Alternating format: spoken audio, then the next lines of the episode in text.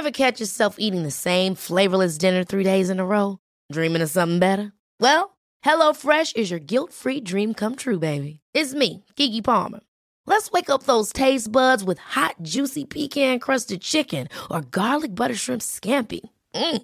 Hello Fresh. Stop dreaming of all the delicious possibilities and dig in at HelloFresh.com. Let's get this dinner party started.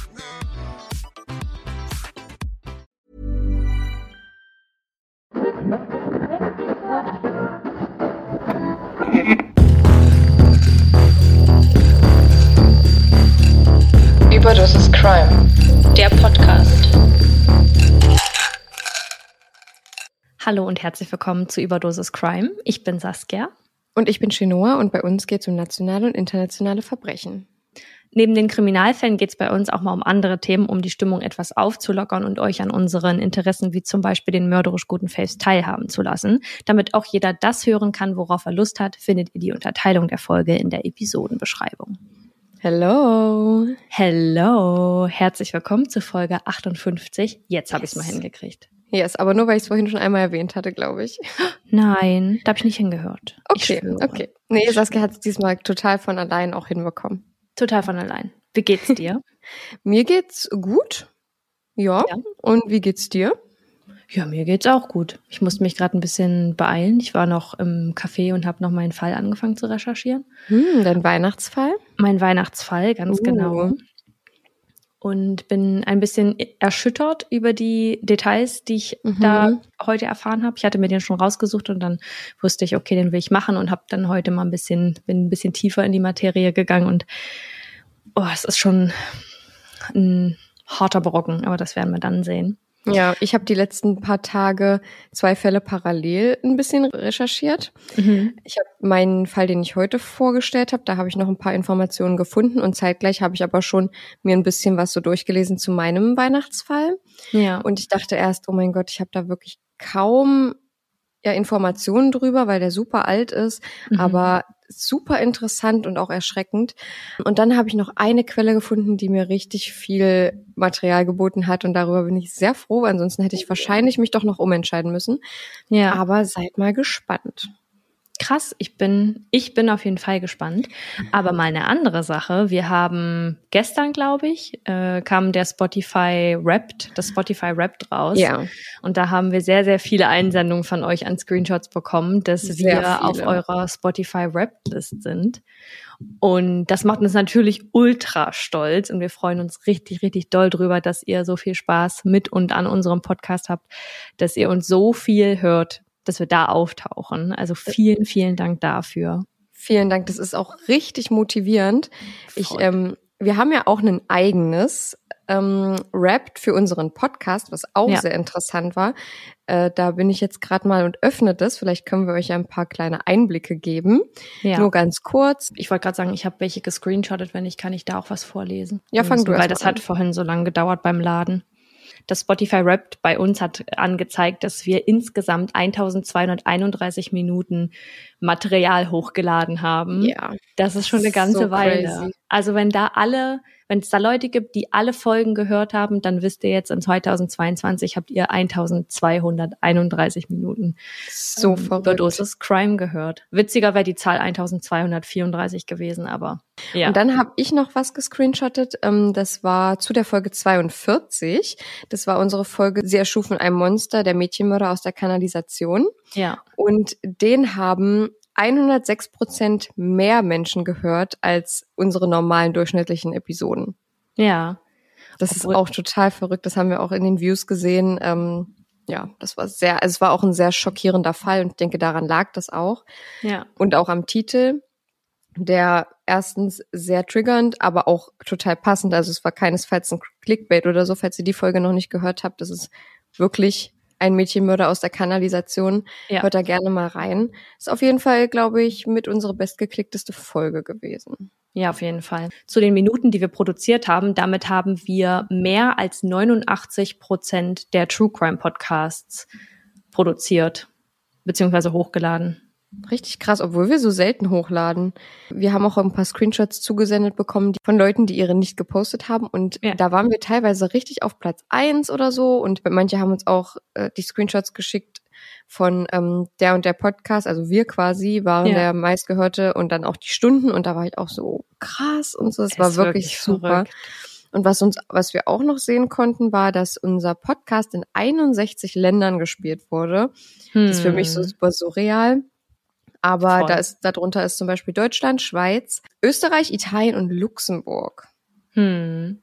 Ich glaube, ich weiß nicht, ob Leute in anderen Ländern dann deutschsprachig sind und sich das anhören oder das versehentlich abspielen und dann verstehen, dass es ein deutscher Podcast ist. Ah. Vielleicht, weil es Crime heißt, dass dann doch viele Englischsprachige einmal reinhören und dann denken, oh, nee, Aber unsere Titel sind ja eigentlich immer deutsch. das stimmt. Hm. Ja, stimmt. Wir Vielleicht. werden es nie herausfinden. 77 Prozent unserer HörerInnen haben uns in 2022 gefunden. Das, Das finde ich krass. Voll verrückt. Weil wir Ja. haben eigentlich den Wachstum dieses Jahr gar nicht so doll bemerkt, würde ich jetzt sagen. Also letztes Jahr haben wir es nochmal, also dieses Jahr auch natürlich, aber letztes Jahr fanden wir es, vielleicht empfanden wir das einfach nur als mehr, weil wir erst super kleine Zahlen hatten und die dann relativ groß wurden. Ja, Das ist wahrscheinlich einfach dieser Unterschied. Aber ich war trotzdem überrascht. Also 77 Prozent, das ist doch krass. Ja, schon voll verrückt. Was ich auch noch sagen wollte, ist, dass wir zu den 1% meistgefolgten Podcasts gehören. Also, falls ihr irgendwie gemerkt habt, dass ihr uns nicht folgt, tut das auch noch gerne. Da sind wir auch sehr stolz drauf. Und wir waren sogar in den True Crime Charts 301 Mhm. Tage lang. Habe ich auch gesehen. Und das glaub, ist auch das eine war, Sache. war das mit, vielleicht mit der Folge, mit der 47? Ich weiß es gar nicht, ob das folgenweise ist oder ob das ähm, dann nach dem Podcast einfach geht. Nee, ich glaube, es ist die Folge, weil ich kann mich daran erinnern, dass irgend, dass ich irgendwann mal irgendwo gesehen, oder? Ach, ich weiß es gerade nicht, vielleicht bringe ich auch irgendwas durcheinander. Ich glaube, es gibt so und so. Ja, die höchste Position, die wir hatten, war 21. Platz in den, unter den True Crime Charts in Deutschland. Genau. Ja. Das richtig. ist schon crazy. Also vielen, vielen Dank, ganz unabhängig von den Zahlen, jedem, jeder einzelnen Person, die hier zuhört und einschaltet und Ja. uns unterstützt. Und wir freuen uns sehr auf das Jahr 2023. Extrem. Und da wird viel auf euch ähm, zukommen und viel auf uns zukommen. Mhm. Und wir sind ganz gespannt. Es kribbelt schon in den Fingern. Und wir freuen uns aber auch, das Jahr mit euch so ein bisschen ausleiten zu können. Und ähm, die letzten paar Tage sind es ja eigentlich nur noch, was ein bisschen gruselig ist, ja, mit euch verbringen zu dürfen. Und es wird die ein oder andere Folge im Dezember jetzt geben. Also seid da gespannt, was da kommt. Sind wir ja sowieso immer alle gespannt, gespannt, gespannt. Bei Überdosis Crime sind wir alle gespannt. Absolut. Bei den Fällen und auch danach und davor. Immer. Und damit würde ich sagen, kommen wir jetzt auch zu deinem Fall, denn da bin ich auch sehr gespannt. Ja, ich habe ähm, den Fall, der ist ein bisschen ähnlich zu meinem letzten Fall, aber doch sehr, sehr unterschiedlich. Mhm. Und er ist ein kleines bisschen länger, würde ich jetzt sagen. Ich habe jetzt nicht, also ich weiß jetzt natürlich nicht wie von der, von der Zeit, aber es sind ein paar Seiten mehr als sonst. Und Mhm. ich würde sagen, dann können wir auch schon direkt starten. Ich freue mich, insofern man sich über einen Kriminalfall freuen kann. Die Triggerwarnung, die Timestamps und andere Anmerkungen zur Folge findet ihr wie immer in der Episodenbeschreibung. Wie viel Hoffnung bleibt? Vor allem bei vermissten Fällen herauszufinden, was passiert ist und wer dafür verantwortlich ist. Wie viel Hoffnung bleibt, wenn man nach einigen Jahren weiß, dass es nicht nur ein vermissten Fall, sondern ein Mordfall ist? Im Dezember 2019 der 40-jährige Joseph McStay und seine Ehefrau Summer McStay, sie ist 43, mit ihren Kindern Joseph Jr. und Gianni nach Fallbrook in Kalifornien. Joseph ist drei und Gianni ist vier Jahre alt. Summer McStay ist in der Immobilienbranche tätig und Joseph ist Unternehmer. Seine Firma stellt Indoor-Wasserspiele und Fontänen her. Bei den McStays laufen die Tage sehr harmonisch ab. Summer und Joseph lieben sich abgöttisch. Ihre Kinder erziehen sie mit viel Verständnis und Liebe. Von außen betrachtet eine Bilderbuchfamilie.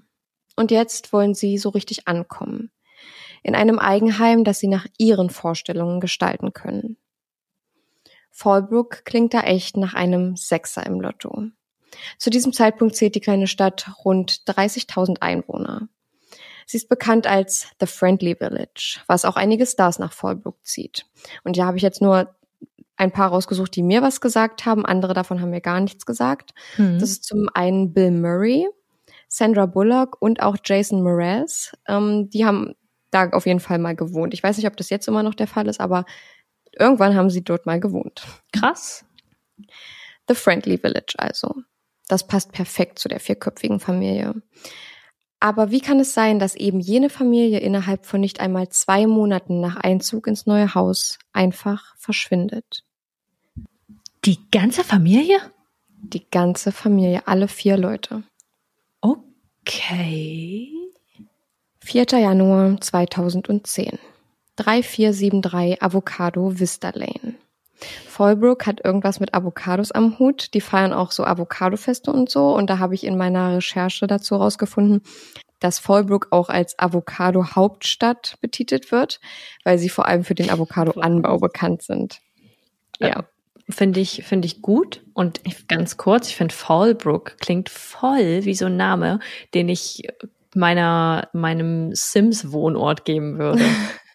Ja, ich finde, das klingt total sympathisch. Ich könnte da, könnte mir auch vorstellen, auch mit den Avocados, da könnte ich mir vorstellen, da zu wohnen. Das ist doch super, also ist doch Absolut. sympathisch. Aber nicht, wenn man da wegkommt, dann nicht. Nee. Summer kümmert sich an diesem Morgen um die Kinder und schaut einmal über die Fortschritte der Renovierungsarbeiten im Haus.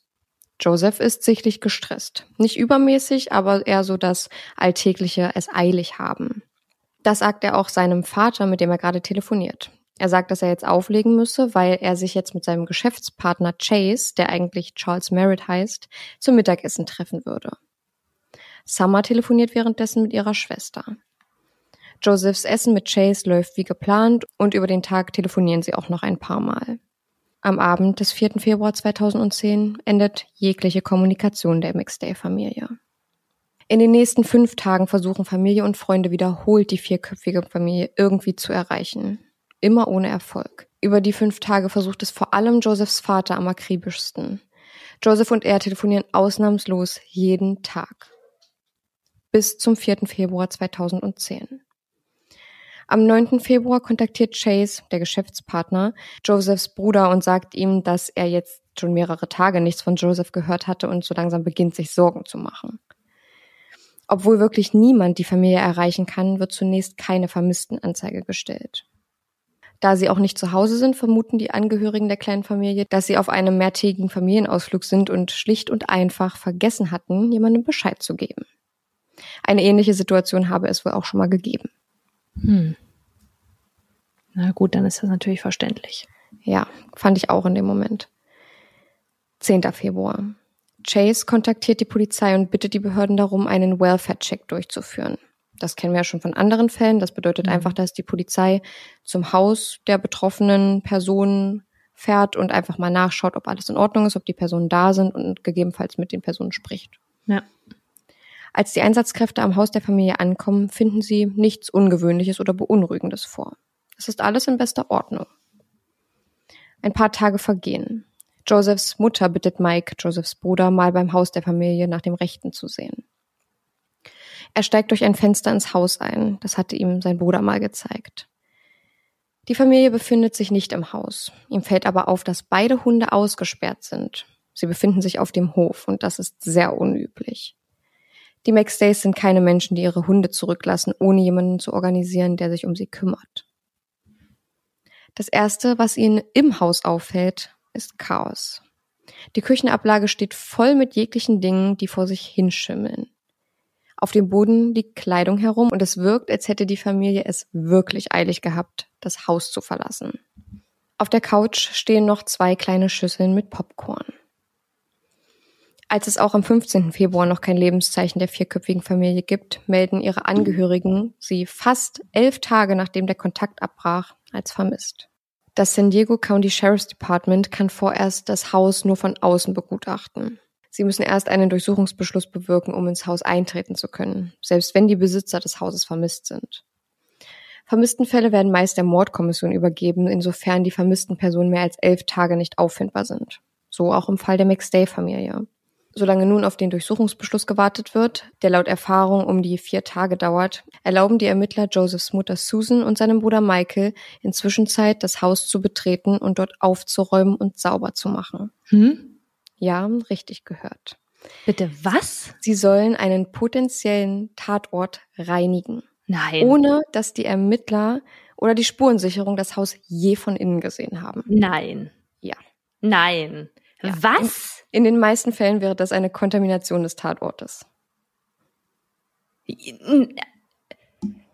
Man weiß ja noch nicht mal, ob es ein Tatort ist. Genau. Also, de- dass, dass sie schon so kategorisch davon ausgehen, dass es das nicht ist. Ja, weil die Familie beinhaltet ja auch zwei erwachsene Menschen, die auch nicht verpflichtet sind, jemandem ihren Aufenthaltsort mitzuteilen. Das ist ja, das hört man ja öfter bei solchen Fällen, dass die, dass es erstmal jetzt gar nicht als Straftat oder so angesehen wird, weil, ja, wir als erwachsene Menschen niemandem Bescheid sagen müssen. Ja. Und deshalb, ähm, aber das ist wirklich eine Sache, da habe ich auch gedacht, wie bitte? Das gibt's ja nicht. Warum Susan und Maike das in erster Linie tun, können wir auch nicht sagen. Sehr wahrscheinlich gibt es aber zwei Theorien. Sie wollten das Haus für eine mögliche Rückkehr der Familie vorbereiten oder was noch viel wahrscheinlicher ist, sie sahen darin selbst ihre Chance, Hinweise zu sammeln. Am Ende des Hm. Tages war es aber eine Erlaubnis, die sie von den Ermittlern bekommen haben, die sie einfach nur angenommen haben. Ganz kurz, ich frage mich dann auch, warum die Leute, also haben die nicht darüber nachgedacht, dass sie damit Spuren zerstören? Denken Menschen dann nicht darüber nach? Ist das dann vielleicht keine, kein Ding im Kopf von Menschen, die sich vielleicht nicht so viel mit True Crime beschäftigen? Also wir sehen das halt wöchentlich oder täglich, je nachdem, wie viel man sich damit beschäftigt oder hören das. Und ja auch die Hörer an sich, die, die wüssten das, aber was? Du meinst jetzt in Bezug auf die Familie? ja, in Bezug auf die Familie, dass die dann diesen, dieses Haus aufräumen und sich nicht denken, ich könnte dir was zerstören, weil sie machten sich ja Sorgen. Ja, sie machten sich Sorgen und wir können im Endeffekt das nicht sagen, aber sie, also wie ich gerade gesagt habe, entweder haben sie wirklich gedacht, die Familie kommt zurück und sie wollen das schon mal vorbereiten, was natürlich auch, ja, eigentlich relativ unwahrscheinlich ist. Deswegen sage ich auch, dass es wahrscheinlicher ist, dass sie selbst einfach Hinweise sammeln, weil sie kennen Hm. ihre Kinder beziehungsweise ja ihre die Familie am besten und können sagen, okay, das ist irgendwie hier außerhalb der normal no- der Normalsituation und Ja. das ist irgendwie und das könnten vielleicht und das dachten sie die Ermittler nicht genau detektieren, was jetzt da Hm. unterschiedlich sein könnte und deswegen ja ist auf jeden Fall ganz schön fragwürdig. Voll. Susan entsorgt das ganze schimmelnde Essen und reinigt das Haus. Michael nimmt derweil Josephs Laptop und die SD-Karten an sich, die er am Ende des Tages auch mit zu sich nach Hause nimmt. Seine Intention dabei war es, durch Daten auf dem Endgerät etwas mehr zum Verbleib der Familie herauszufinden. Während die Behörden aber weiterhin auf den Beschluss warten, beginnen sie schon so weit zu ermitteln, wie sie können. Dabei finden sie heraus, dass der direkte Nachbar der McStay-Familie eine Überwachungskamera im Außenbereich des Hauses hat. Diese fing das Auto der Familie, einen weißen Isuzu Trooper aus dem Jahr 1996, beim Verlassen der Einfahrt um 19.47 Uhr am Tag des Verschwindens ein. Die Insassen des Fahrzeugs sind auf dem Video nicht zu erkennen. Danach sind weder das Auto noch die Familie auf den Videoaufnahmen zu sehen. Die Angehörigen der vier Vermissten beunruhigt das. Warum würde ein Paar mit zwei Kleinkindern um fast 8 Uhr abends so abrupt das Haus verlassen? Hm. Um 20.28 Uhr am Tag des Verschwindens geht ein Anruf von Josephs Handy bei seinem Geschäftspartner Chase ein, der aber direkt zum Anrufbeantworter geht. 19. Februar 2010. Der Durchsuchungsbeschluss ist da. All die Sachen, die Michael aus dem Haus entwendete, bevor er die Polizei den Durchsuchungsbeschluss hatte, übergibt er jetzt auch wieder den Ermittlern wie verlangt. Als die Ermittler endlich das Haus der Familie betreten können, fällt ihnen sofort auf, dass sowohl die Eingänge als auch die Fenster keine Einbruchszeichen aufweisen. Zeitgleich wird die Suche nach dem Familienauto in Auftrag gegeben. Es dauert nicht lange, bis das Auto gefunden werden kann. Die Ermittler erfahren, dass der weiße Isuzu Trooper der McStays am 8. Februar gegen 23 Uhr nachts vom Parkplatz eines Einkaufszentrums in San Ysidro in der Nähe der mexikanischen Grenze abgeschleppt worden war. Hm. Der erste Gedanke der Ermittler, die Familie ist nach Mexiko geflohen. Einen logischen Grund für diese Annahme, außer dass das Auto in der Nähe von der mexikanischen Grenze gefunden wurde, gibt es nicht. Auch die Angehörigen können keinen Grund nennen, weshalb die McStays die Notwendigkeit sehen würden, in ein anderes Land zu fliehen. Josephs Familie stimmt der Theorie der Ermittler, die Familie hätte hektisch das Haus sowie auch das Land und ihre Angehörigen verlassen, nicht überein. Josephs Mutter Susan glaubt, dass die Familie keinesfalls freiwillig gegangen sein kann. Im Zuge der Ermittlungen finden die Polizisten auf dem Laptop der Familie fragwürdige Google-Suchbegriffe. Eine Woche vor dem Verschwinden der vier wurde auf dem Endgerät Folgendes gesucht. Wie erhält man Dokumente für die Einreise nach Mexiko? Mit diesem Fund werden die Ermittler in ihrer Annahme bestärkt, die Familie wäre nach Mexiko geflohen. Trotz der Indizien in diese Richtung befragen sie aber auch Mitarbeiter von Josephs Firma. Vor allem seinen Geschäftspartner Chase, mit dem er am Tag des Verschwindens schon zum Mittag verabredet war, und einen anderen Geschäftspartner namens Dan Kavanaugh, der schon seit längerem mit Joseph McStay zusammenarbeitet. Dan ist mehr für die technischen Dinge zuständig und baute beispielsweise die Website des Unternehmens mit auf. Die Firma läuft wirklich richtig gut und generiert Umsätze in Millionenhöhe. Von einigen Mitarbeitern nehmen die Ermittler DNA-Proben. Am 23. Februar 2010, also 19 Tage nach dem Verschwinden der gesamten Familie, wird Interpol mit eingeschaltet. 5. März 2010. Die Ermittler vermuten einen Durchbruch. Sie erhalten Überwachungskameramaterial von der mexikanischen Grenze. Die Aufnahmen zeigen eine vierköpfige Familie mit zwei kleinen Kindern, die den mexikanischen Checkpoint überquert. Die Aufnahme stammt vom 8. Februar um circa 19 Uhr.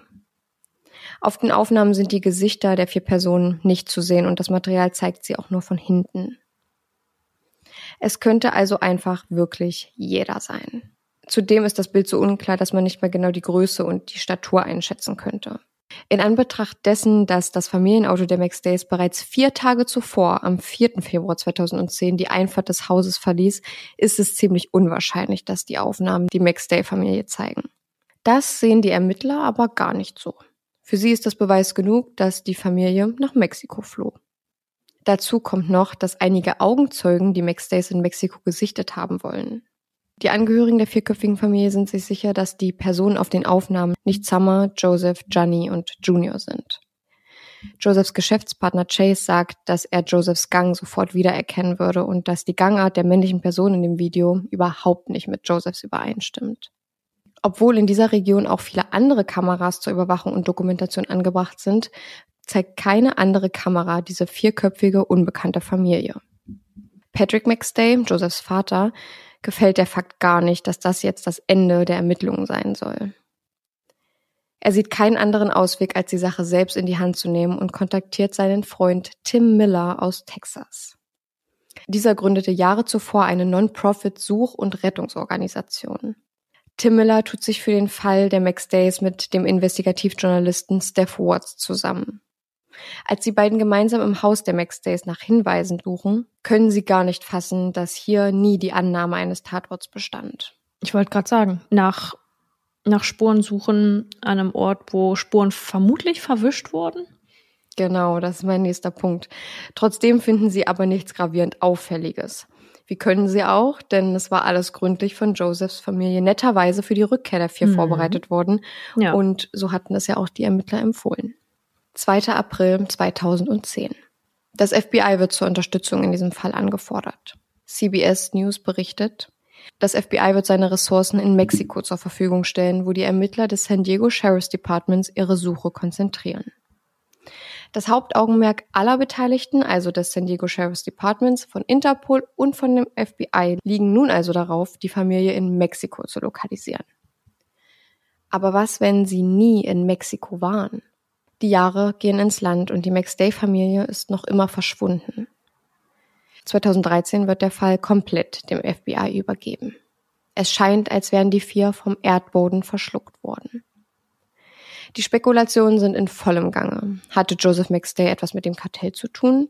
Oder hatte Summer McStay Joseph ermordet und war mit den Kindern geflohen? Hatte sie das Überwachungskameramaterial manipulieren lassen? Dass Joseph von Summer ermordet wurde, kam nicht von irgendwoher. In den Wochen vor dem Verschwinden der Familie hatte Joseph eine Art Krankheit entwickelt, die ihn dauernd schläfrig und schwindlig machte. Sein Allgemeinzustand war also deutlich reduziert. Also begannen schon vorher die Vermutungen, dass Summer Joseph langfristig versuchte zu vergiften. Zusätzlich hatte Joseph einen Sohn, Jonah, aus vorheriger Ehe. Er war wirklich ein großartiger Vater und versuchte ihn immer mit einzubinden und ihn so oft zu sehen, wie es ging. Laut Chase hatte Summer damit aber ein großes Problem. Sie sei der Meinung, dass er die Zeit, die er mit Jonah verbringt, auch mit ihr und ihren gemeinsamen Kindern nutzen könnte. Äh, das wäre eine sehr komische Ansicht. Ja. Susan und Patrick, also Josephs Eltern, glauben kein Fünkchen von dem, was Chase sagt. Sie sind sich sicher, dass Summer nichts mit dem Verschwinden zu tun hatte. 11. November 2013, 9.58 Uhr.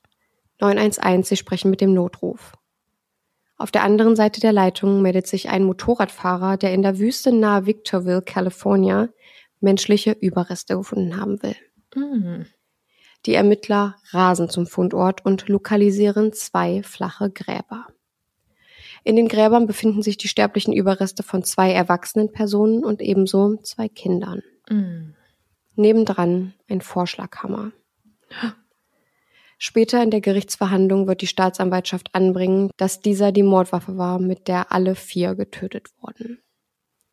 Auf den vierjährigen Sohn der Familie wurde ganze siebenmal damit eingeschlagen. Oh Gott.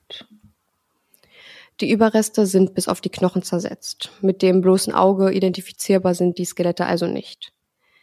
Die erwachsenen männlichen Skelettreste werden mit einem abgeschnittenen Verlängerungskabel um den Hals gefunden. Der Rest des Körpers ist in ein weißes Handtuch gewickelt und ein Spanngurt fixiert das alles. Vier Tage dauert es, bis man durch Zahnarztunterlagen die Identität der vier Personen ausmachen kann. Am 15. November 2013 können die erwachsenen Überreste zweifellos Summer und Joseph McStay zugeordnet werden. Von Kleinkindern liegen meist nicht so die Zahndaten vor. Deshalb gehen die Ermittler aber trotzdem davon aus, dass die Kinderüberreste zu Joseph Jr. und Johnny McStay gehören. Ja. Die beiden waren erst vier und drei Jahre alt. Oh Gott. Als die Opfer dann identifiziert sind, wird der Fall dem San Bernardino Sheriff's Department zugeordnet, weil der Fundort der Überreste in deren Zuständigkeitsgebiet liegt. Diese sind es auch, die die forensische Inspektion des Familienautos der McStays anordnen. Wir erinnern uns, der weiße Isuzu Trooper, der abgesteppt wurde von einem Parkplatz. Nach Suche, Spurensicherung und Überprüfung sind sie sich sicher, sie haben DNA gefunden, die von keinem der Familienmitglieder stammen können. Die DNA-Probe ergibt einen Treffer. Charles Merritt, also Josephs Geschäftspartner. Die DNA befand sich bereits in der Datenbank, weil kurz nach dem Verschwinden der Familie DNA-Proben von Angehörigen und Bekannten genommen wurden. Das ist so üblich. Der Teil der Wüste, in dem die Überreste gefunden wurden, ist üblicherweise nicht besonders stark besucht. Wahrscheinlich ein Grund, weshalb der Mörder die ihre Leichen dorthin brachte. Dass er sich damit aber nur ins eigene Fleisch schneidet, wusste er zu diesem Zeitpunkt nicht. Denn die Reifenspuren, die zu den beiden flachen Gräbern führen, sind noch da. Das ist aber auch nur so, weil es für niemanden einen Grund gibt, zu dieser Stelle zu gehen oder zu fahren. Die Reifenspuren passen zweifellos zum Reifenprofil des verdächtigen Chase Merritt. Nach all den Jahren sind die Reifenspuren noch da. Ja, tatsächlich. Das ist ja krass. Also Das fand ich auch. Ich habe auch da, als ich den Fakt gelesen habe, habe ich auch noch alle möglichen anderen Quellen durchsucht, weil ich mir dachte, warte mal, das kann ich mir nicht vorstellen. Aber da, also entweder ist es in der Region wirklich nicht windig oder dass da keine Abtragung stattfindet, oder es war in der Wüste halt nicht, nicht extrem sandig, sondern schon so ein bisschen feuchter, dass es halt ein bisschen, ja, wie so konserviert schon fast war. regnet doch. Ja, ich, aber also wahrscheinlich die, zu selten, als dass ich das. Ja, die Gegebenheiten da äh, konnte ich nicht, ähm, ja, konnte ich nicht rausfinden. Aber Ja. ich habe wirklich, weil ich mir das auch selbst nicht vorstellen könnte, so oft gesucht und es stand wirklich in allen möglichen Quellen und auch in Videos, äh, die ich mir von der Gerichtsverhandlung angeschaut habe, wurde das gezeigt, also wurde nicht das Foto gezeigt, aber wurde eben darüber gesprochen, dass die Reifenspuren ja noch da waren. Hm, gut, dann regnet es in der Wüste wahrscheinlich nicht so oft, Ja, wie man ja, sich aber so- vielleicht vorstellen kann. Genau. Also ich find's ja auch sehr interessant, wie die noch da sein können nach drei Jahren. Vor allem, also nicht mal Regen, aber Wind finde ich komisch. Ja. Ich, vielleicht ist es da super windstill, aber trotzdem, das dachte ich mir auch. Also wirklich Krass. total verrückt, ja. Was die Ermittler auch herausfinden können, ist, dass sich Charles Merritt außergewöhnlich gut in der Wüstengegend auskennt. Schon seit Kindheit an. Seine Telefondaten zeigen auch, dass sich Chase zweifellos in der Gegend der Gräber aufgehalten hatte. Wieder einmal sind sich die Ermittler sicher, dem Fall auf die Spur gekommen zu sein. Alles spricht dafür, dass Chase Merritt der Mörder der kleinen Familie ist. Wie könnten sie auch nicht? Sie hatten ein DNA-Match, eine Übereinstimmung der Reifenspuren, aussagekräftige Telefondaten und einen Verdächtigen, der sich sehr gut in der Umgebung auskennt. Es besteht also kein Zweifel mehr. Chase Merritt ist der Mörder der vierköpfigen Familie. Aber wieso? Wie konnte er in der Lage sein, sowohl zwei Erwachsene als auch zwei Kleinkinder mit einem Vorschlaghammer so brutal zu ermorden? Ich kann euch eins sagen, wenn Menschen in Not sind, sind sie zu vielen schrecklichen Taten fähig. Vor und während der Zeit der Morde hat es Chase Merritt finanziell nicht leicht. Trotzdem er Geschäftspartner einer überdurchschnittlich gut laufenden Firma war. Genau genommen besitzt Chase Merritt gar nicht so wenig Geld. Er kann einfach nur gar nicht damit umgehen. Und so kommt es wiederholt dazu, dass er Joseph McStay um Geld bittet. Leihen wollte er es sich. Es geht sogar so weit, dass sie schnell den Überblick darüber verloren, wie viel Geld Chase jetzt Joseph schon schulden würde. Schon bald mussten sie eine Kalkulationstabelle erstellen. Dan Kavanaugh, der andere Geschäftspartner, von dem ich vorhin sprach, sagt, dass Chase Joseph um die 20.000 Dollar schuldete. Oh. Gina Watts, eine andere Mitarbeiterin, möchte davon mitbekommen haben, dass es sogar um die 100.000 gewesen sein sollen. Oftmals zahlte Joseph die Kunden aus, die unzufrieden mit Chases Arbeit waren. Er wollte Chase nicht noch zusätzlich belasten. Die Ermittler fanden heraus, dass Chase Merritt sich selbst im Namen von Joseph Schecks ausstellte am Tag, an dem die Familie verschwand. Dokumentationen zeigen aber auch, dass er es danach auch noch getan hat. Also nachdem die Familie schon tot war, hat er sich selber auch noch Schecks ausgestellt. Das gibt's nicht. Ganz weiß ist Chases Weste, abgesehen davon, nicht gerade.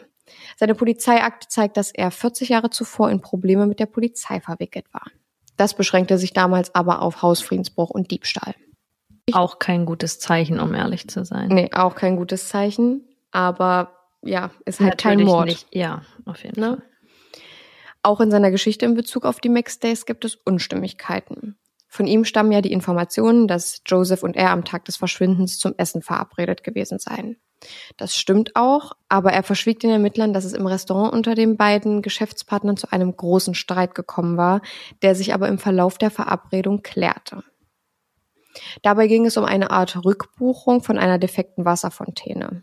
Eine Fontäne, die Chase Merritt installiert hatte. Joseph sei dabei ziemlich gereizt gewesen.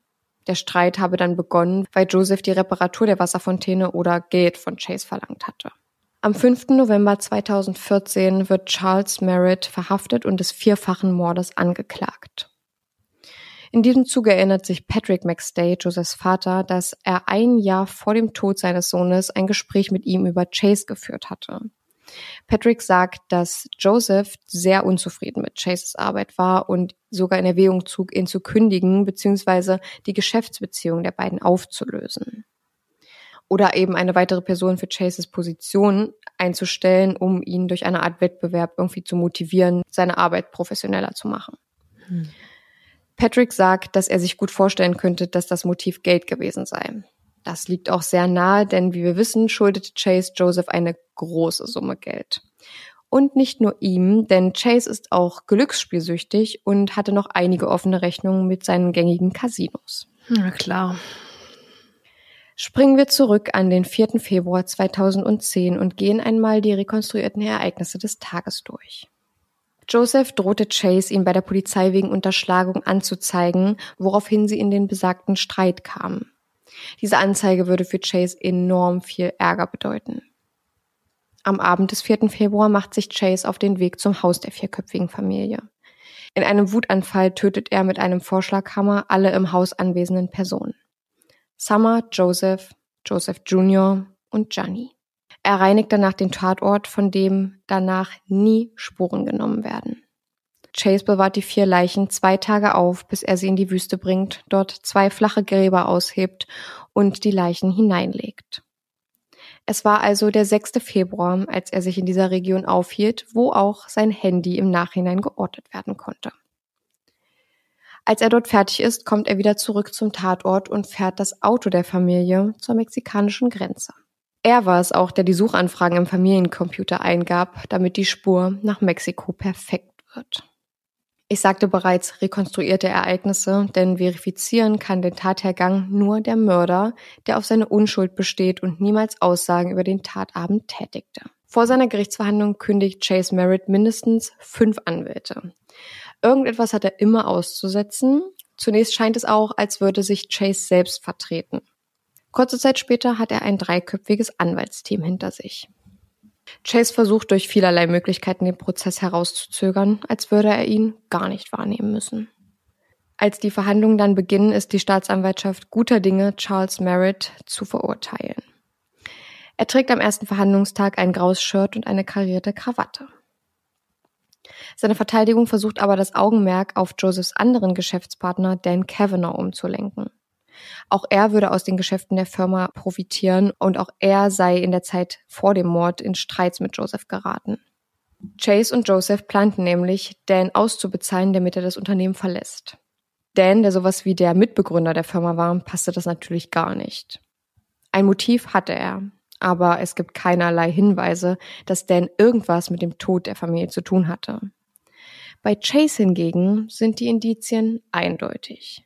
Die DNA im Auto, die finanzielle Notlage, die Schulden, der Streit, die Handydaten in der Nähe der Gräber, überaus gute Kenntnisse in der Wüstengegend und die passenden Reifenspuren. Das sieht auch die Jury so und befindet Charles Merritt am 10. Juni 2019 für schuldig des vierfachen Mordes ersten Grades an der McStay-Familie. Für den Mord an Joseph erhält Charles eine lebenslange Haftstrafe und für die Morde an Sarah, Joseph Jr. und Gianni die Todesstrafe. Oh. Bevor das Urteil verlesen wurde, sagte Merritt unter Tränen, I do not deserve this, I did not do this. Also, ich habe das nicht verdient, ich habe das nicht getan. Er sitzt also jetzt gerade in diesem Moment in Kalifornien in der Todeszelle. Wie konntest du zwei kostbare kleine Babys einfach erschlagen? So die Mutter von Joseph in den Verhandlungen. Wie viel Angst hatten sie, Chase? Haben sie nach Mama und Papa geschrien? Chase, du bist ein niederträchtiger Babymörder. Die Verhandlung beinhaltet viele emotionale Ansprachen der Familienmitglieder. Jener, die ihre Kinder und Enkelkinder, Neffen, Schwager und Cousins nie wiedersehen werden. Brutal waren sie erschlagen und in zwei flachen Gräbern verscharrt worden. Heute stehen an dieser Stelle vier weiße Kreuze mit den Namen der Opfer. Oh, und dazu nee. möchte ich noch sagen zu den äh, Gräbern, dass wenn ihr euch die Fotos anguckt, die ihr natürlich bei uns auf unserem Instagram findet, sind es sind vier weiße Kreuze, wie ich gerade gesagt habe, und auf dem einen Kreuz steht Giuseppe McStay und auf dem anderen steht Gianni McStay. Und ich habe dazu alle Quellen durchforstet und es wird nirgendwo erklärt, aber Gianni hieß mit zweiten Vornamen Giuseppe. Mhm. Und das Kreuz von Gianni steht neben dem vom Giuseppe in Anführungsstrichen. Das heißt, das zweite Kreuz gebührt wahrscheinlich Joseph, Mhm. also Joseph Jr., dem zweiten Sohn der Familie. Und ich weiß nicht, ob sie da irgendwas, also ob das irgendein Fehler ist, weil wär Giuseppe, krass. weil Giuseppe ist ja Josef auf äh, Italienisch, aber ich weiß nicht genau. Also das ist eben das, also das finde ich nämlich auch krass, wenn das der Fall wäre. Aber ich habe wirklich lange dazu gegoogelt und das war der Gianni, der mit zweiten Namen Giuseppe hieß und Joseph Jr. hatte auch noch einen zweiten Namen, der auch italienisch war Hm. ähm, aber nicht Giuseppe. Und da muss irgendwas schiefgegangen sein oder ja, Vielleicht hatte er auch einen Spitznamen oder so. Vielleicht hat hat er auch einen genau. Aber das war auf jeden Fall eine Sache, die mich sehr verwundert hat, wo ich auch sehr lange nachgesucht habe. Hm. Aber da habe ich nichts gefunden. Ja, Hm. ja. Krass. Ja, der Fall war, obwohl er jetzt zum Ende hin aufgeklärt ist, sehr Also von den Informationen her, versteht mich nicht falsch, ich wollte jetzt gerade das Wort unbefriedigend verwenden, aber so als jemand, der die Geschichte jetzt gehört hat und will, dass ein Mörder für die Leute gefunden wird, der das auch wirklich war und der am Ende vielleicht sogar aussagt und, und ähm, sich für schuldig erklärt, ist das gerade so gefühlt nur die Halbwahrheit. Mhm. Das also denken ich glaub, tatsächlich auch viele ich glaub, andere dass Leute. Der das war. Von dem, was man so hört. Also die Beweggründe finde ich einfach zu wahrscheinlich. Ich glaube, dass ich manchmal nicht die Beste im Beurteilen solcher Situationen bin, weil ich zu wenig Side Facts mit einbeziehe. Mhm. Aber ich glaube schon, dass er das war. Aber das ist natürlich so ein, ob er jetzt unter Tränen sagt, er war das nicht, weil er Angst vor dem Tod hat und vor der, vor der Todesstrafe. Und vielleicht auch vor der Zeit, die ihm da jetzt bevorsteht, weil man würde dann nicht einfach ähm, hingerichtet oder ja getötet, sondern oft stehen die ja jahrelang auf der Liste, bis es irgendwann mal dazu kommt oder nicht dazu kommt, aber eigentlich schon dazu kommt. Ja, und stimmt. ja, ob Er er da vielleicht in dem Moment einfach verstanden hat, was da gerade passiert. Ja, genau. Ich wollte gerade sagen, er sitzt ja auch noch in der sogenannten Death Row jetzt gerade. Ja. Ähm, ja, was ich auch in meiner Recherche rausgefunden habe, ist, dass er, und da haben schon die ersten Ermittler angefangen zu vermuten, dass er damit was zu tun hat, er hat zwei Wochen nach dem Verschwinden immer, wenn er über Chase gesprochen hat, die Vergangenheitsform verwendet. Oh, So sagt er, hat er zum Beispiel gesagt, Zitat, er war mein bester Freund. nein. Ja, und das ist schon sehr auffällig. Und da haben die Ermittler das erste Mal ja vermutet, dass er damit was zu tun hat. Und dann haben, hat sich das, glaube ich, wieder abgeschwächt, weil er dann auch gesagt hat, nee, das ist nicht die Familie auf den Aufnahmen. Ich würde seine Gangart sofort wiedererkennen. Und damit war das wieder so, wo die sich dachten, okay, warum sollte er das jetzt nicht bestärken, wenn er Damit das Thema erledigt ist. damit so. das Thema für ihn durch ist. Ja. Ähm, und ich glaube, dass das ganz schnell für die Ermittler irgendwie das den Wind aus den Segeln genommen hat mit diesem. Vielleicht hat er, vielleicht dachten sie, oh, er hat sich jetzt versprochen, okay.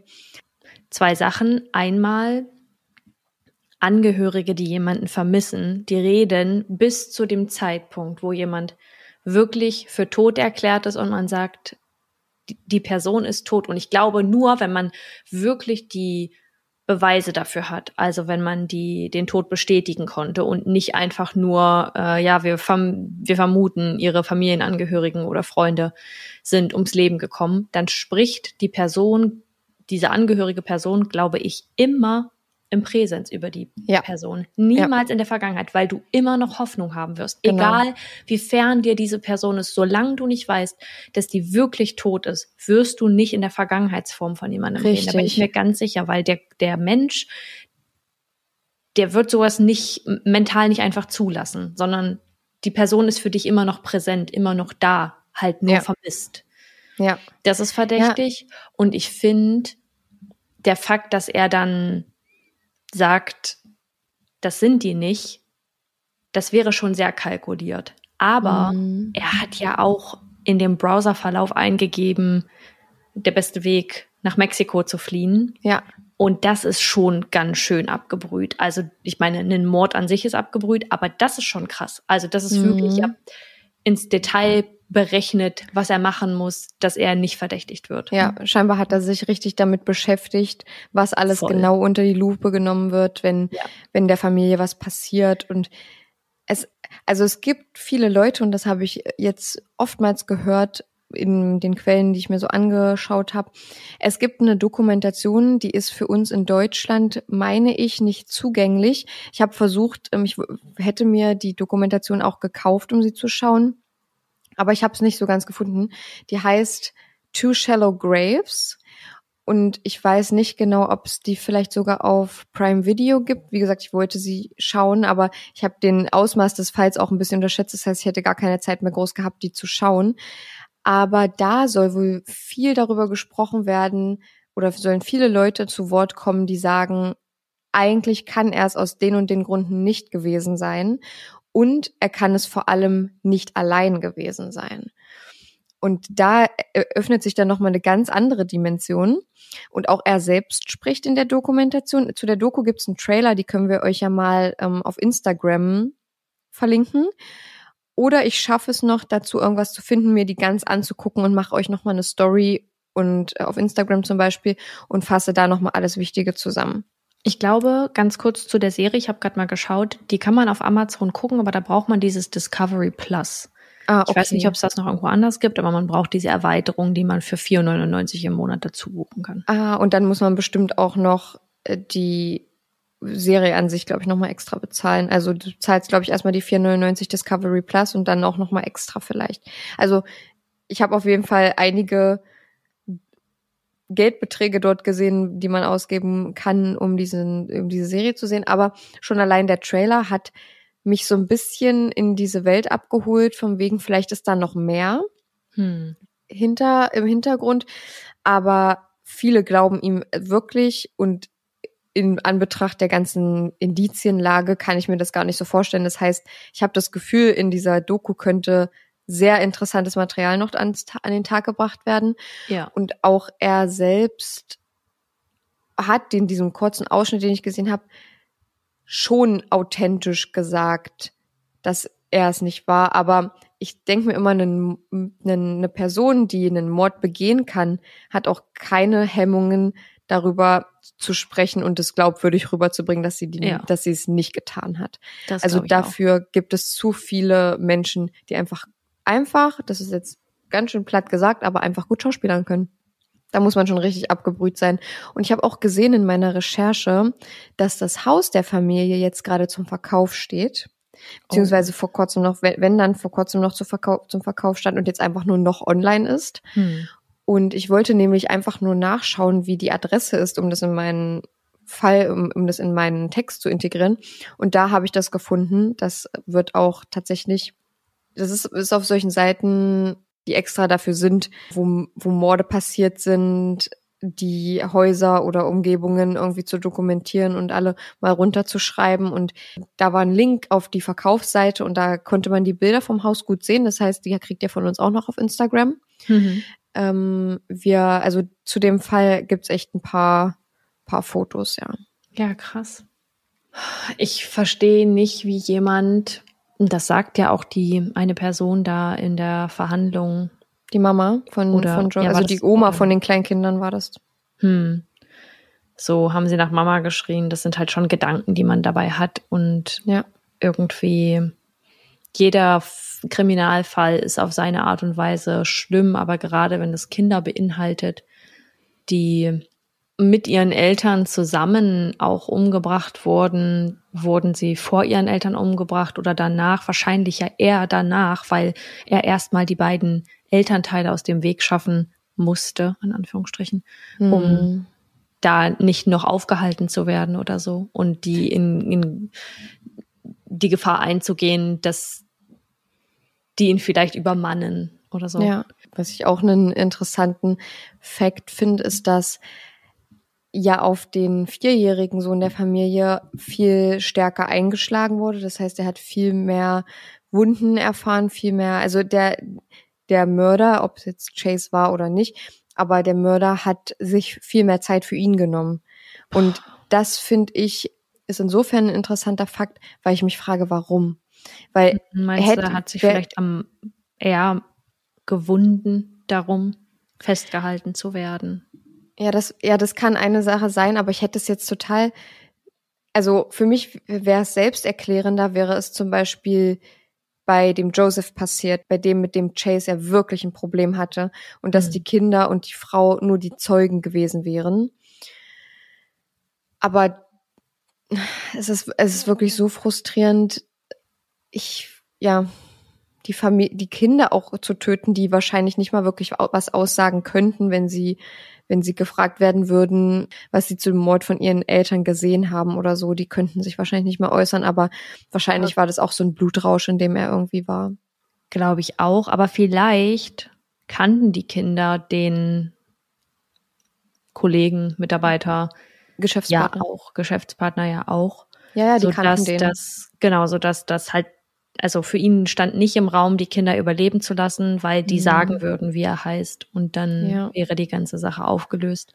Aber ja, ich könnte mir vorstellen, dass der Junge sich vielleicht am meisten gewehrt hat und jetzt gar nicht mehr als sein Vater, aber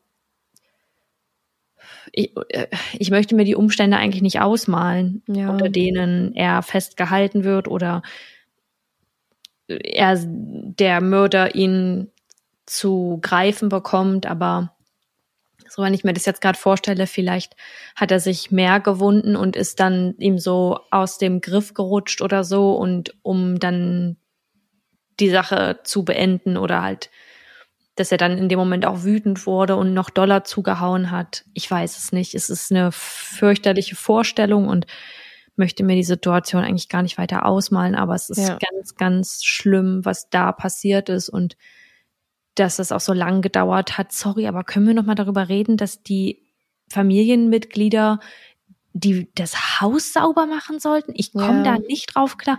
Was ist denn da los? Ich meine, davon, davon wäre die Familie auch nicht wieder zurückgekommen. Nein, das stimmt. Aber man hätte auf jeden Fall sicher, also vermutlich wäre man sich dann sicherer gewesen, ob das wirklich der Chase war oder eben nicht, weil man noch Ja. andere Spuren gefunden hätte oder eben genau die und sagen kann, gut, da sind die Spuren, wie passiert das? Vielleicht noch eher in einem Auto, also dass der ja vermutlich schon mal bei denen zu Hause war oder so, aus gewissen Gründen, keine Ahnung Mhm. ähm, dass die dann im Auto sind, ist jetzt auch eher unwahrscheinlich, aber da kann man auch sagen, so vielleicht sind die auch mal miteinander irgendwo hingefahren oder so. Der hat den mal von der Arbeit nach Hause gebracht. Ja, die dann. DNA, die war ja im Auto, weil er Ja, ja, genau. die Familie ja mit dem, äh, nee, weil er das, das Familienauto ja an die Grenze gefahren hat. Nee, mir geht's um die Spuren an sich. Also wenn man jetzt gar nicht weiß, wer er ist oder was passiert ist, man findet die Spuren von ihm. Und wenn man die Spuren im Auto findet, dann könnte man jetzt natürlich auch sagen, ja, vielleicht sind die auch einfach mal gemeinsam zur Arbeit Ach so, gefahren oder okay. er hat ihn nach Mhm. Hause gebracht. Oder ja, warum sind denn, warum, wenn man Spuren von ihm im Haus gefunden hätte, warum sind denn da Spuren von ihm? Vielleicht, dass er da mal zu Besuch war. I don't know. Mhm. Aber zumindest hätte man bestätigen können, dass dort auch Spuren sind. Und ähm, oder man hätte fremd noch andere Spuren gefunden. Keine Ahnung. Es ist, ich finde den Punkt, dass er das nicht alleine gemacht hat, eigentlich auch gerechtfertigt, weil Mhm. er musste zwei Erwachsene umbringen und zwei Kinder. Die Kinder jetzt mal außen vor gelassen, aber zwei Erwachsene. Unter welchen Umständen? Hm, ja, ich überlege gerade, schafft man es, zwei Erwachsene umzubringen? Dann ja so, dass der eine es erst nicht mitbekommt. Weil Genau, sonst würde der andere auf jeden Fall dazwischen gehen. Definitiv. Und dann hätte er sich wahrscheinlich zuerst für die Frau, äh, zuerst für den Mann entschieden, aber selbst da kann die Frau ja kommen und ihm irgendwas anderes überziehen oder so. es Also- kommt drauf an, wer wahrscheinlich zuerst die Tür geöffnet hat. Daran Ja. wird es wahrscheinlich gelegen haben, ne? Ja. Dass da niemand was mitgekriegt hat. Sowas passiert ja nicht lautlos. Die Person, die getroffen Mhm. wird, die schreit, die wehrt sich. Selbst wenn du so ein Ding direkt vor den Kopf kriegst, also irgendwie kommt doch da bestimmt noch ein Geräusch aus einem raus, oder? Ja. Und ja. wenn dann beispielsweise die Frau in den Raum tritt oder das mitbekommt, dann schreit die ja auch los. Das, das, ja gut, aber in einem Einfamilienhaus ist natürlich auch schwierig, da irgendwie als Nachbar was zu hören, zumal man ja dann auch nicht direkt denkt, oh, da wird gerade jemand getötet, Mhm. sondern so, was war das? Spielende Kinder? Zu dem Vorschlaghammer habe ich auch noch was Interessantes gelesen. Hm. Der Vorschlaghammer war wahrscheinlich sogar das Eigentum der Familie, denn Mhm. auf dem Vorschlaghammer war Farbe, Hm. die auch zum Streichen verwendet wurde im Haus. Das heißt, Okay. es liegt sehr nahe, dass der Mörder, also der Chase, der ja verurteilt ist, den irgend, also entweder direkt entwendet hat oder äh, dass der irgendwie relativ vorne am Haus war. Deswegen finde ich das so unbefriedigend, Ja. ähm, den, das Ende jetzt so gehört zu haben und nicht zu wissen, ob der das wirklich war. Und er sagt, er war das nicht, aber war das alleine oder war das zusammen? Also, ich meine, er hatte, es war genug Zeit dazwischen. So, man hat ja nicht direkt nach ihnen gesucht, weil man davon ausging, sie sind irgendwie in den Urlaub gefahren oder so. Das stimmt, da wurde schon auf jeden Fall richtig viel Zeit verplempert. Ja, und dann denke ich mir so, hatte er jemanden anders, der das Auto an die Grenze gefahren hat oder hatte der für jemanden bezahlt? Ja, Ja, es ist, ist, ich weiß, was du meinst. Das ist einfach nur, man, man hat noch so viele Fragen. ja. Es ist, aber wir werden die Fragen leider niemals beantworten können. Also, ich habe auch äh, zum Beispiel mir kam die Frage auf, warum, also wie ist es gerechtfertigt, dass de der Mord an Joseph mit einer lebenslangen Haftstrafe bestraft wird und für alle anderen drei Opfer Chase die Todesstrafe bekommen hat. Mm, Naja, aus den Beweggründen heraus, oder? Das Genau. macht es nicht besser, aber die, er hat eine Tat geleitet von Emotionen durchgeführt und bei den anderen ist es ein kaltblütiges Ermorden gewesen, einfach Genau. nur um die Person aus dem Weg Und das dachte ich, genau, das dachte ich mir zu dem Zeitpunkt dann auch, aber ich dachte mir eben auch, ist das wirklich ein, ein, ein Fakt, der, den die Staatsanwaltschaft oder beziehungsweise die Jury anbringt, um die Strafe für diesen einen Mord zu senken? Einfach, dass er ein Motiv hatte und für die anderen aber keins? Ja, weiß ich nicht. Also ich glaube, vor allem in dem juristischen Bereich ist es ganz schwierig. Ich glaube, man muss abgebrüht sein in dem Sinne als ähm, Teil eines Gerichts beispielsweise, weil man Entscheidungen über Situationen trifft, die man vielleicht nicht treffen möchte. Also so die Rechtfertigung dafür, dass das runtergesetzt wird, weil er da einen emotionalen äh, Grund, Grund für hatte, Ja. Ist ja schon krass, weil letztendlich ist Menschenleben gleich Menschenleben. Ob vier Jahre alt oder 38 Jahre alt, 40 Jahre alt. Aber irgendwo muss man ja Zeitgrenzen setzen und dann sagen, okay, du kriegst jetzt die und die Strafe und dafür kriegst du die und die Strafe. Spielt am Ende keine Rolle, weil er steht trotzdem in der auf Death In- Row In Death Row, ja. der Death Row und eben ähm, mit der Todesstrafe verurteilt. Aber ja, da macht man dann diese Abstriche und sagt so, okay, das ist der und der Grund und das führt da und dazu. Und auch wenn das manchmal wahrscheinlich auch einfach makaber ist, was für Entscheidungen da getroffen werden müssen. Aber irgendwo, das ist, glaube ich, in vielen Bereichen so, muss dann die Grenze gesetzt werden. Und Ja. wenn das halt der Beweggrund war, die finanzielle Situation bei ihm und die Geldgier und ja, dass er sich da vielleicht auch an ihm rächen wollte oder so. Mhm. Ja, das stimmt. Ich wollte gerade sagen, zum Glück hat er diese Strafe bekommen, aber dann auch nur in der Hoffnung, dass er der wirkliche Mörder ist. Mhm. Und das ist dann schon hart darüber nachzudenken, ob er das wirklich ist oder nicht. Und da, da kann man sich, glaube ich, auch richtig in ähm, drin verstricken. Ja, so ging es mir bei der Recherche des Falls. Ja, vielen, vielen Dank, dass du den Fall mitgebracht hast. Und wenn ihr da hinter den Lautsprechern noch mehr dazu sehen wollt, dann schaut ihr bei unserem Instagram bei überdosis.crime.podcast Mit UE.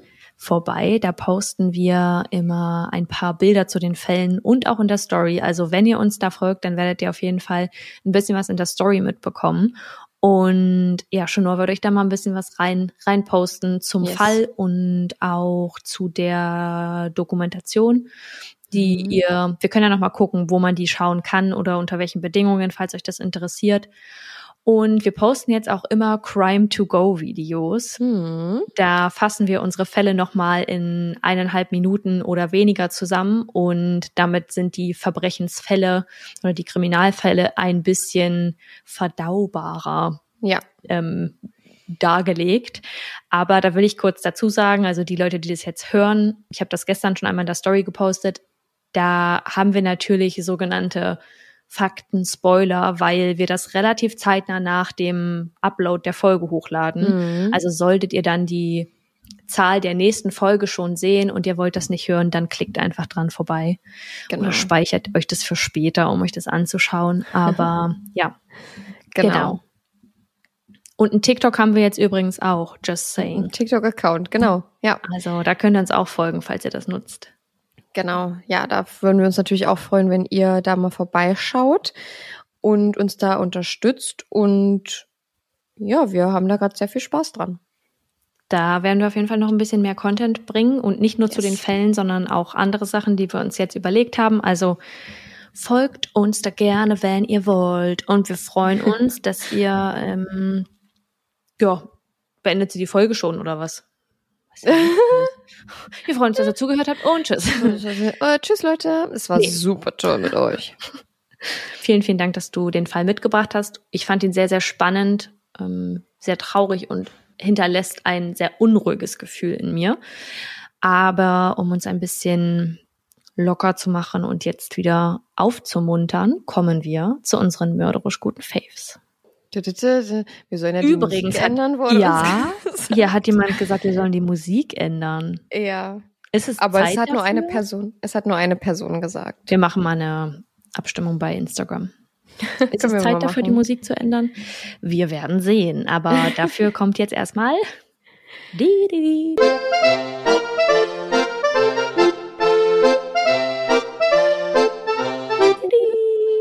Wieder super unsynchron. Ja, immer. Sowieso immer. immer, immer. Ich habe schon Favoriten, du auch? Ich auch heute. Dann fängst du an. Okay. Mein Favorit ist auch ein bisschen late to the party, ehrlich gesagt. Aber mein Favorit ist die Dokumentation von Selena Gomez, My Mind and Me. Findest Ich hab- du es so late to the party? Ist doch Ja, also es ist schon ein paar Wochen her, seit das so. Also erstens, seit sie rausgekommen ist und irgendwie habe ich das Gefühl, entweder sehe ich es nur nicht mehr oder es spricht halt wirklich niemand mehr darüber. Nee. Nee. Nee? Ich habe auch das Gefühl, spricht niemand drüber. So. Und ich glaube, ich habe nur diesen Aufschwung mitbekommen, als das mit Hailey Bieber war. Mhm. noch bevor die Sendung, die Serie gedroppt wurde. Ja. Und dann habe ich gar nichts mehr davon mitbekommen, Okay. sodass ich glaube, dass wirklich auch einfach niemand drüber spricht. Okay. Nee, aber ich habe mir extra, äh, das ist ja bei Apple TV Mhm. und ich habe mir irgendwer hatte einen Link in seiner Story, wo man zwei Monate Apple TV kostenlos haben konnte. Und da habe ich das abgeschlossen, muss, habe mir auch natürlich in meinen Kalender eingetragen, weil ich das wieder kündigen muss, damit ich nichts Ja. mehr zahlen muss. Ähm, habe aber das sind wirklich nur zwei Tage gebraucht, weil ich die Doku sofort ein, in einem Rutsch, also es ist halt wie eine Spielfilmlänge, mir komplett angeschaut habe und ich äh, fand Selena Gomez immer schon mega. Ich äh, mochte eigentlich immer schon ihre Musik und ich fand sie auch als Person, sie vertritt gute Werte und ähm, setzt sich für die richtigen Dinge ein, wenn man sich wirklich mal mit ihr beschäftigt. Und ich finde, sie ist noch sympathischer in der Dokumentation rübergekommen.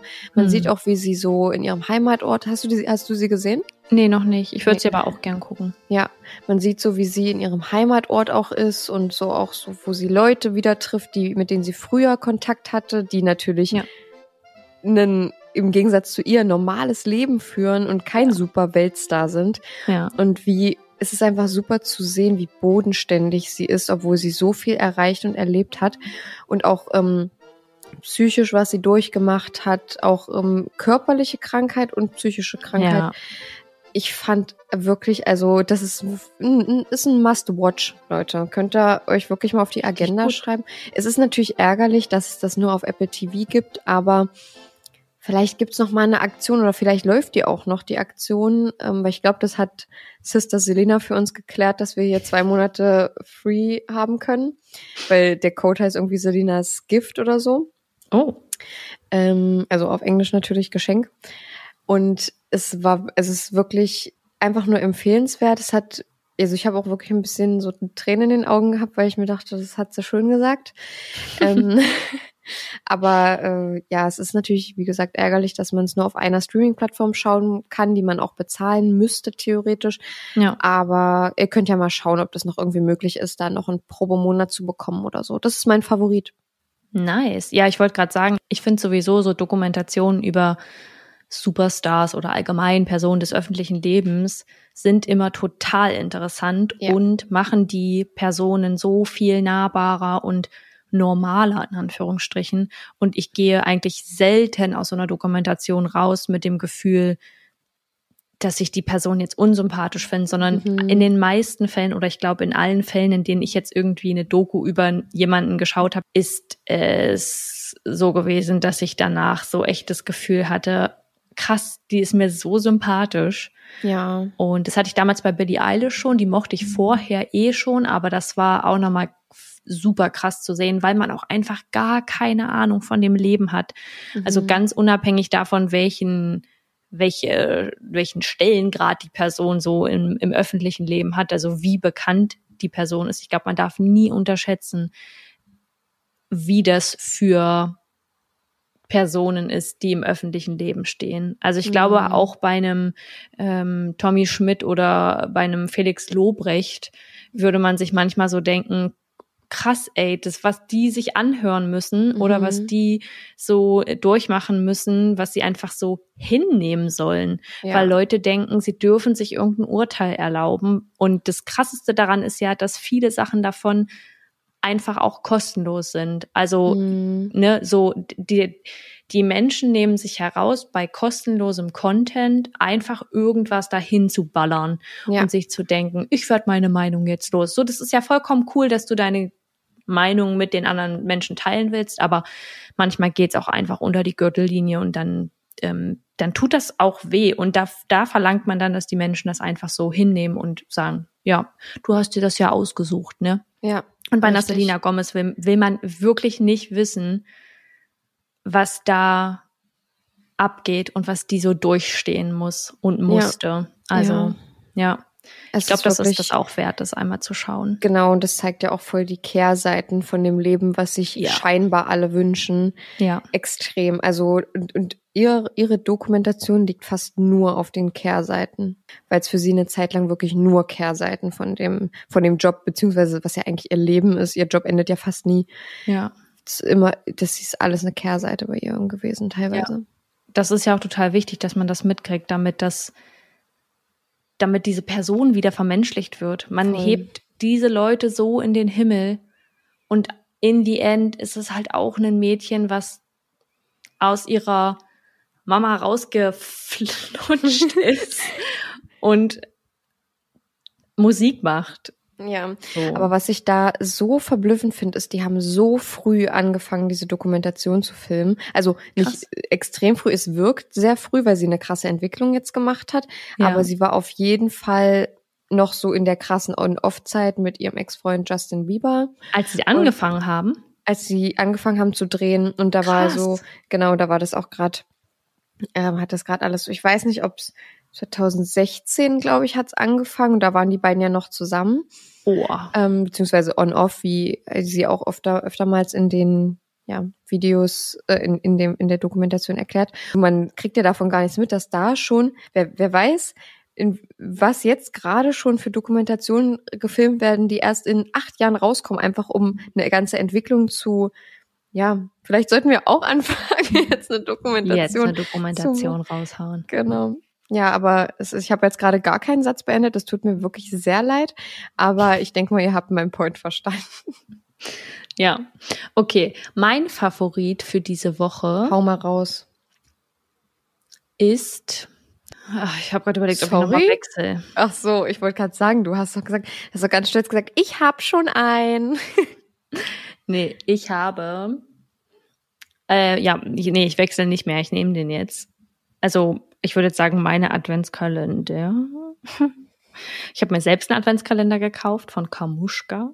Mhm. Aber den will ich gar nicht als Favorit nennen. Ich glaube, dass der auch richtig cool wird. Aber ich habe von meiner Mama einen Exit-Adventskalender bekommen, also einen Exit-Room-Adventskalender.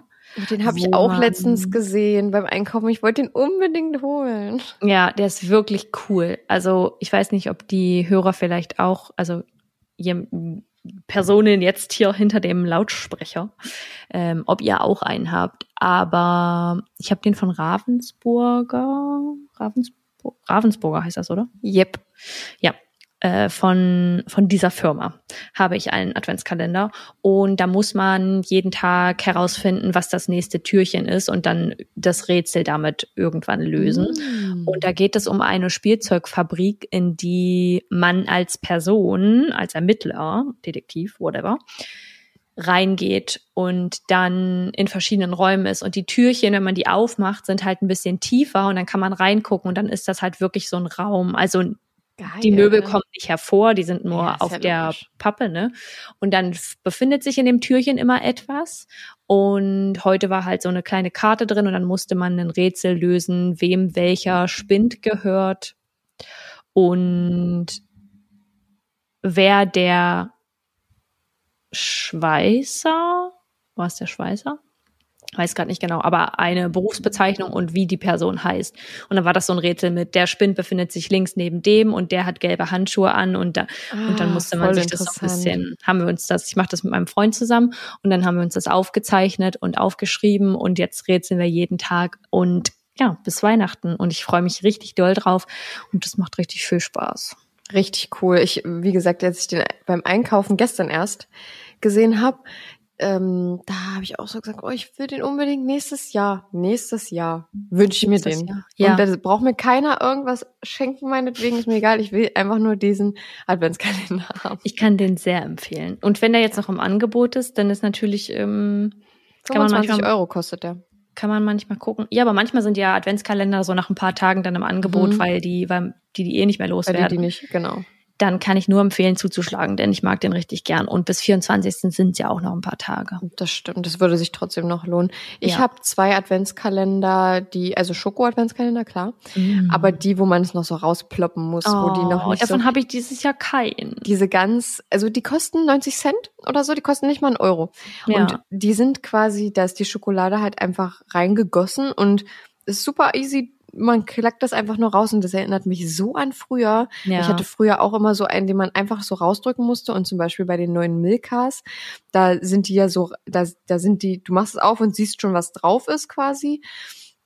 Und die stecken, die stecken halt da so drin und du nimmst es halt raus. Aber da muss man das noch richtig rausploppen und das ist irgendwie so ein, weckt in mir so ein schönes Kindheitsgefühl irgendwie. Und ich habe zwei Ja. davon und ich lieb's einfach. Ich habe schon überlegt, ob ich morgen mal in unseren lokalen Supermarkt gehe und gucke, ob da schon irgendwelche Adventskalender im Angebot sind, weil ich habe keinen Schoko-Adventskalender. Ja. Und ich tendiere gerade dazu, dann einfach so mir eine Tafel Schokolade zu nehmen und da was von zu essen, anstatt mir zu sagen, okay, ich esse jetzt nur diese eine, dieses eine Türchen und dann gibt's nichts Süßes mehr, weil ich, also ich muss mir da wirklich eine Grenze setzen in der Weihnachtszeit, weil sonst artet es komplett aus. Da esse ich links und rechts alle möglichen Süßigkeiten, die es gibt. Aber die Schokolade in diesen Plop-Adventskalendern ist nochmal eine ganz spezielle, finde ich. Wenn ich Ja. das schmecke, weiß ich, das ist einfach, also Adventskalender 2003, wo ich das geöffnet habe, das, da bin ich schon wieder in 2003. Finde ich super. fünf. Da waren wir fünf, genau. Und vorher, äh, genau. Naja, und ich war nämlich, weil ich noch für jemand anderen einkaufen wollte, war ich bei einem lokalen Supermarkt, wo ich sicher bin, dass es, wo es, wo ich war wirklich sicher, dass es das da gibt. Und hat die Hm. Frau zu mir gesagt, nee, das sind immer die, die zuerst weg sind. Ich so, ja, ver verständlich, verständlich, ich verstehe es. Ich bin nicht mal sauer auf die Leute, weil ich verstehe das. und dann war ich nochmal bei einem anderen Supermarkt und die hatten den dann, dann war ich so, oh, dich nehme ich mit und da waren noch zehn Stück und dann dachte ich, oh, nehme ich jetzt die zehn mit und verteile die einfach random an meine Freunde und. Weil jeder soll mal in den Genuss von so einem Plopper-Adventskalender kommen. Ist so. Aber ganz kurz, wo wir bei dem Thema sind, um uns jetzt mal hier richtig in Weihnachtsstimmung zu bringen. Denn wenn die Folge online geht, dann dürfen wir auch nicht vergessen, ist auch schon der 11. Was ist denn deine Go-To-Weihnachtssüßigkeit?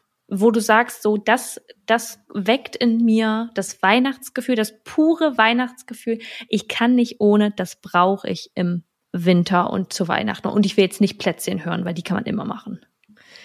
Ah, ich mache aber nie Plätzchen außerhalb von Weihnachten. Ja, Also ich hätte aber jetzt- ich nee, hab was gekauftes, was gekauftes, also okay. nicht selbstgemachtes. Ja, Lebkuchen. Ja. Ohne Lebkuchen geht's bei mir wirklich gar nicht. Ich weiß, viele Leute mögen gar keinen Lebkuchen, aber ich liebe Lebkuchen. Ja. Und Vollmilch oder Zartbitter? natürlich. Wie bitte? Vollmilch oder Zartbitter? Zartbitter, glaube ich. Same. Die sind Und- sogar vegan. Oh, nett. Ähm, und natürlich Spekulatius, Leute. Mm. Da bin ich von weg. Mochte ich auch mal richtig gerne. Nee, Saskia, das ist nicht, das ist unsympathisch, das darfst du nicht sagen. Wir verlieren Also. Wenn du mir da ein paar Spekulatius hinstellst, dann esse ich die auch. Aber ich hätte. Willst du meins hören? Ja, hör, ja, wir fangen an. Ich bin aufgeregt. Marzipanbrot. Nee. Was? Ich hasse Marzipan, da bin ich komplett raus. In Dresden gibt's ja einen Weihnachtsmarkt, Leute. Für, für alle Dresdner und Umgebung gibt's einen Weihnachtsmarkt, der Augustusmarkt, kennt ihr bestimmt auch. Da gibt's einen, da gibt's einen Marzipanstand, da, ist, da gibt's Nee, Marzipan mit Saskia. Eierlikör. Nee, das ist nicht. Oh. Nein, dafür sind wir noch zu jung. Ich habe das Gefühl, das ich mag man als junge Person nicht. Ich habe mich letzten Sonntag erst mit einer Freundin drüber unterhalten und die hat gesagt, die mag Marzipan auch richtig gern. Okay. Marzipanbrot, Marzipankartoffeln, Nee, das hört sich ja ganz. Mozartkugeln, die sind mit Marzipan und Pistazie. Oh, ich krieg schon Hittet. Kopfschmerzen. Hittet Ich richtig krieg hart. schon Kopfschmerzen. Hör mir auf. Nee, also Marzipan, das, das kann ich wirklich gar nicht verstehen. Ist sehr weihnachtlich, aber äh, nee, würde ich nie auf die Idee kommen. Dominosteine oder so. Wie bitte? Trinkst du Mandelmilch? Nee. No. Oh. okay, also Marzipanbrot und let me think about it.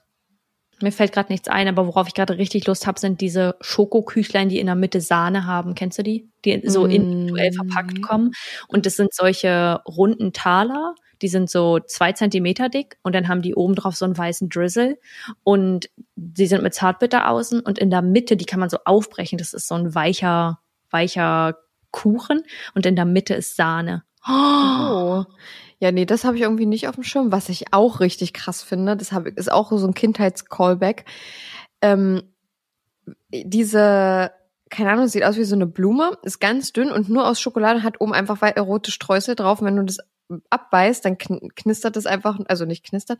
Ich kann es ganz schlecht erklären. Das Ist es ein Kuchen? Ist es ein Keks? Nein, nein, es ist einfach nur eine Schokolade in äh, Blumenform, glaube ich. Und oder nicht Blumenform, so Sternform oder so ein, also weiß ich jetzt nicht genau. Und Mhm. dann ist da sind da einfach Streusel, bunte Streusel drauf, aber so runde bunte Streusel. Und die knistern im Mund? Naja, nee, die knistern nicht, aber wenn du drauf beißt, du, ach, ich kann es nicht Ich erklären. habe gar ich kann keine Ahnung, wovon du redest. Warte, ich suche dir das raus. What the hell? Die Leute, liebe ihr, ich was die auch. meint? Die hat meine Oma immer. Boah, die sind so lecker. Weihnachts Schokolade. Ich habe keine Ahnung, wovon du redest. Streusel? Hier, hier, hier, hier, hier. Ich hab sie. Show me. Schluckwerder, Sch Schluckwerder. Schluckwerder? Schokolade. Schluckwerder Spechts, Spechten. Nein, nein, nein, nein. Oh, jetzt haben sie es auf, jetzt ist es auf einmal auf Französisch geändert. Naja, ich kann. wieso? Die Dinger, du meinst Schokokränze. Ja, scheinbar. Schokokränze, aber halt, Chenor meint, und die sind nicht rot, sondern sie meint diese Plattenteile, Rot? die man an. Du hast rot gesagt. nein, ich habe nicht rot gesagt. Doch. Leute. Rote Perlen hast du gesagt. Oder runde Bunte. Perlen. Runde Perlen, genau. Okay, das sind, Leute, das sind diese Dinger, die man an den Weihnachtsbaum hängt. Schokolade. Das, also nee, da gehe ich auch nicht mit. Bei mir hing sowas nie am Weihnachtsbaum. Das Nee, ist, das aber die- straight das- in meinen Bauch. Schokokränze. Die hatten wir letztes Jahr und ich muss jetzt mal alle enttäuschen, die mussten wir wegschmeißen, Nee. weil mein Freund die von meiner von seiner Mama geschickt bekommen hat und doch gesagt hat, er will die unbedingt haben. Und dann hat er die geschickt bekommen und dann mussten wir die dieses Jahr wegschmeißen. Die waren von vorletztem Jahr, also vorvorletztem Oh. Jahr, von Ja, gut, Weihnachten das- 2020. Und da habe ich gesagt, jetzt kommen die aber weg, weil du isst sie ja nicht. Doch, also diese, also scheinbar heißen die Schokoladenkränze, das habe ich jetzt auch erst so, aber das ist auch eine meiner Lieblingssüßigkeiten. Wenn das da Mm. liegt, das, das da greife ich auch zu. Nee. mag ich die Schokolade nicht. Ach, Saskia, komm. Nee, wir, wir streiten uns hier gleich. Ich möchte, dass wir das Thema jetzt abhaken. Ey, und dann sagen die äh, Follower, die, dann sagen die Hörer hier wieder, was Ja, ist denn da los? Du? Das ist alles andere als besinnlich bei Überdosis Crime. Das ist alles andere als besinnlich. Na gut, dann lasst ihr uns jetzt mal bei unserem Instagram bei überdosis.crime.podcast. mit, Ü, Ü, oh, mit UE. Kurzer Ausfall. Ja. eure Lieblingssüßigkeiten zu Weihnachten wissen, damit wir uns da ein bisschen Inspo holen können, weil wir sind ja ein paar zuckerverrückte Mäuse. Ja. Und wir wünschen euch einen wunderschönen dritten Advent. Yes. Ja, einen dritten Advent, ich Ja. musste kurz überlegen. Eine besinnliche Vorweihnachtszeit. Mhm. dass ihr es euch schön macht und sollte es für euch momentan nicht so schön sein aus Gründen, die es immer gibt, dann hoffen wir, dass ihr euch ähm, trotzdem irgendwie ein paar schöne Stunden machen könnt und euch ablenken könnt, denn wir dürfen nicht vergessen, die Vorweihnachtszeit, die kann auch eine ganz, ganz einsame Zeit sein und es ist Mhm. vollkommen verständlich und ihr seid aber nicht allein. Wenn irgendwas ist, dann Yes. könnt ihr uns schreiben, slidet in unsere DMs und Wenn dann wir euch helfen können, machen wir das. Sind wir, soweit wir es können, für euch da. Yes. Und ansonsten darf man Weihnachten auch mit Freunden feiern. Just saying. Yes. Man muss keine Familie haben, um das Fest irgendwie genießen zu können oder ähm, zumindest den Spirit ein bisschen aufleben zu lassen. Und es geht ja oft auch einfach nur darum, für sich selbst eine kleine Muckeligkeit zu schaffen.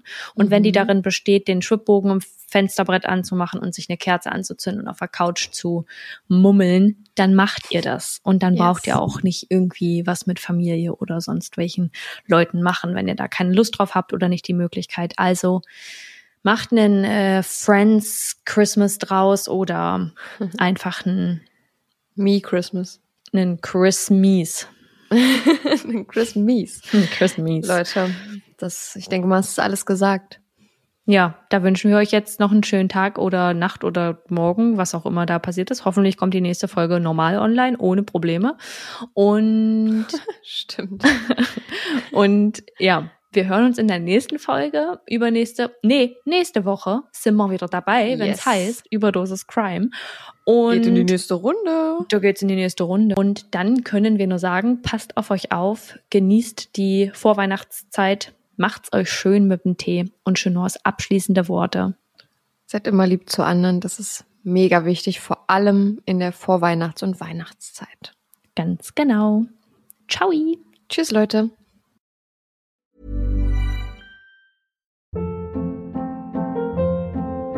Hold up. What was that? Boring. No flavor. That was as bad as those leftovers you ate all week. Kiki Palmer here, and it's time to say hello to something fresh and guilt-free. Hello Fresh. Jazz up dinner with pecan-crusted chicken or garlic butter shrimp scampi. Now that's music to my mouth. Hello Fresh. Let's get this dinner party started. Discover all the delicious possibilities at hellofresh.com.